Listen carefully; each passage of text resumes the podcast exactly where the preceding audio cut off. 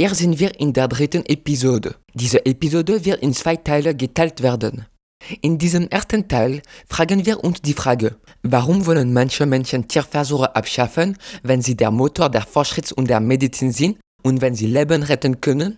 Herr Fournier als Abschaffender hat viel zu sagen. In der ersten Episode begleitete er unwirksame Ergebnisse und damit insgesamt Diskrepanz zwischen den Ergebnissen und den verwendeten Tieren. Außerdem, für ihn, in den meisten Fällen sind die Antworten weder relevant noch zuverlässig. Lassen Sie uns ihn noch hören. Das Tiermodell ist nicht gut und vor allem ist es nicht vorhersehbar.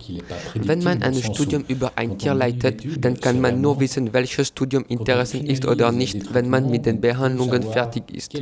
Aber es gibt keine Vorhersagbarkeit im Tiermodell. Die Verschwendung des tierischen Lebens, die durch dieses Verfahren induziert wird, die Kosten, weil es extrem teuer ist, denke ich, es völlig unverhältnismäßig zu den Gewinnen, die wir in der Entwicklung von neuen Therapien erreichen. Interessanter würde es, das Geld zu verwenden, um Methoden zu entwickeln und vollständig Tiere ersetzen, statt Tierversuche zu machen. Leute, die Tierversuche abschaffen wollen, bringen eine Verschwendung von Tierleben und einen Mangel an Ergebnissen. Sie wollen diese Tierversuche durch alternative Mittel ersetzen. Herr Fournier setzt die Zuverlässigkeit der Tierversuche aufs Spiel. Das werden wir jetzt sehen. Er sagte, dass das Tiermodell nicht gut ist, als es große Unterschiede zwischen Mensch und Tier zu den Reaktionen von Medikamenten gibt. Tatsächlich, Verbände gegen Tierversuche und Bücher, die man darüber finden kann, prangern die Unzuverlässigkeit der Tierversuche an und versuchen, die Sinnlosigkeit von Experimenten an diesen Tieren zu zeigen.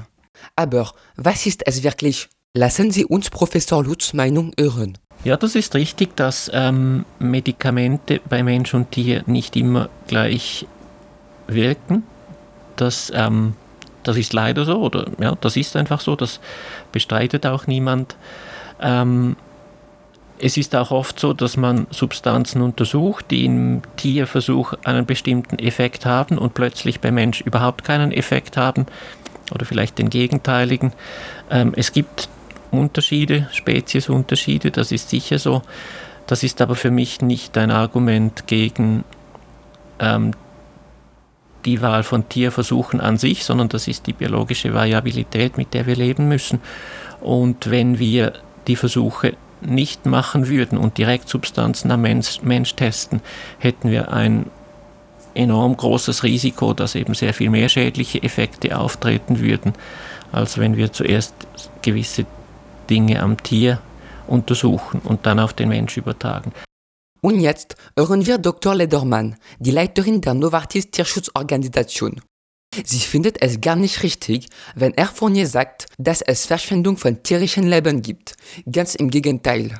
Also, es ist so, es ist, man kann schon sagen, dass es nicht 100% sicher sein kann. Aber das ist, glaube ich, generell überall der Fall, dass man nicht eine hundertprozentige Sicherheit hat. Aber äh, es ist schon so, dass viele, viele Mechanismen ähnlich sind beim Mensch und beim, beim Tier. Und äh, Sie wissen vielleicht, ähm, Sie kennen diese Kontergan-Geschichte. Man hatte bis, bis zu dem Kontergan, hat man immer nur in einer Spezies getestet, also Nager in der Regel, Mäuse oder Ratten.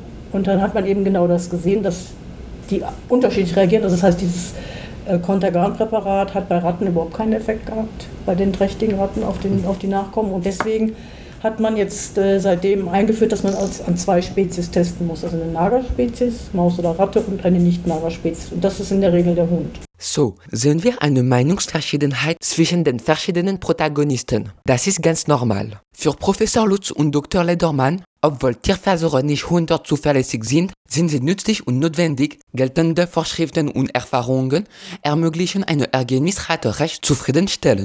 Aber nach Herrn Fournier sollten wir ohne zu sorgen auf alternative Mittel für eine größere Sicherheit bewegen. Was sind diese alternativen Mittel und sind sie wirklich sicherer? Das ist, was wir im zweiten Teil dieser Folge sehen werden.